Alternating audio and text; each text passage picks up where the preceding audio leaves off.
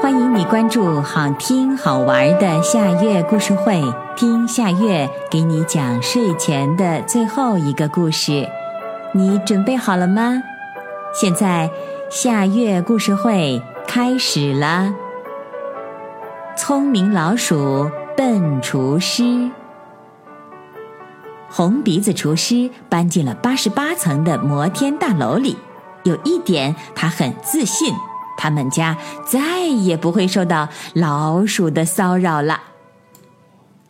可是有一天晚餐以后，红鼻子厨师和太太正在聊天，只听见轰轰的响声在厨房食品柜里响起来，还伴随着叽叽叽的叫声。啊，有老鼠！太太惊叫起来：“哪里有老鼠？”红鼻子厨师的儿子胖嘟嘟扔下没做完的作业，跑过来问。红鼻子厨师推开厨房门一看，放在碟子里面的面包被啃了个大缺口，旁边还留下了几粒黑色的老鼠屎。哦，我心爱的面包啊！胖嘟嘟做出一副 QQ 里的狂晕表情。这么高的楼房也有老鼠？红鼻子厨师感到很纳闷儿，这有什么好奇怪的？我们老师说过，一百多层的大厦里也有老鼠流窜作案呢。胖嘟嘟说：“这可怎么办呢？”太太向来胆子很小，最怕黑乎乎、软绵绵的东西了。看我的，我要让小老鼠全军覆没。红鼻子厨师拿起笤帚，翻箱倒柜，四处寻找。可找了半天，老鼠没打到，却把食品柜的玻璃门给打碎了。哈哈，真笨！下水道口发出了一阵得意的怪笑声。红鼻子厨师还没来得及看清楚，吱溜一声，几个灰色的小影子溜走了。小老鼠居然敢嘲笑红鼻子厨师！红鼻子厨师又急又气。可以养一只猫来捉老鼠呀！胖嘟嘟一直想养一只宠物猫，这下正好可以一举两得。不行，养猫太麻烦了。红鼻子厨师不同意，他风风火火的买回一大堆粘鼠板，安放在墙根儿壁角。我布下了天罗地网，不把老鼠全部消灭才怪呢！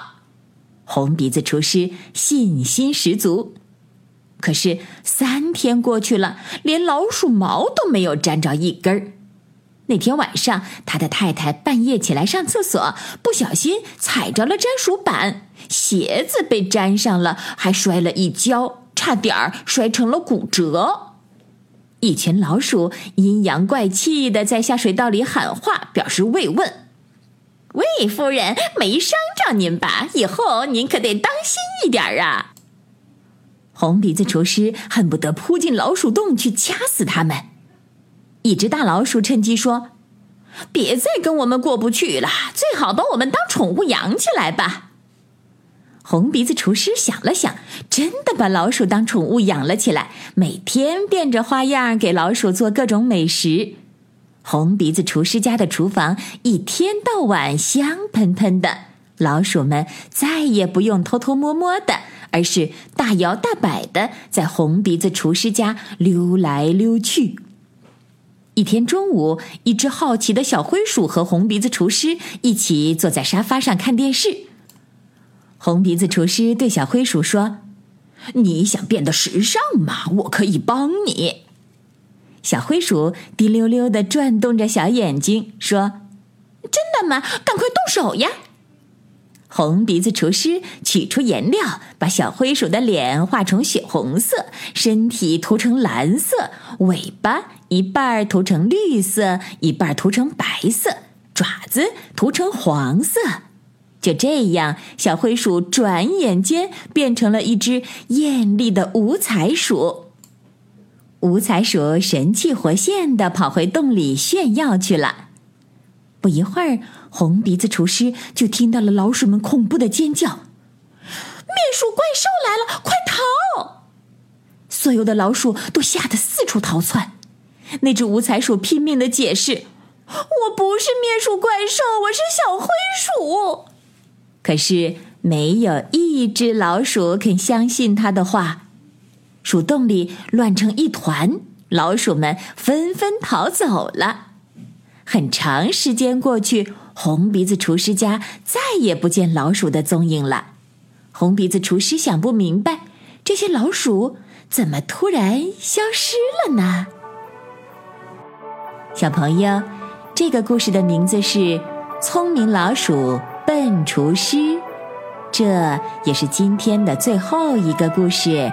现在到了该睡觉的时间，好好的睡一大觉，做个美梦。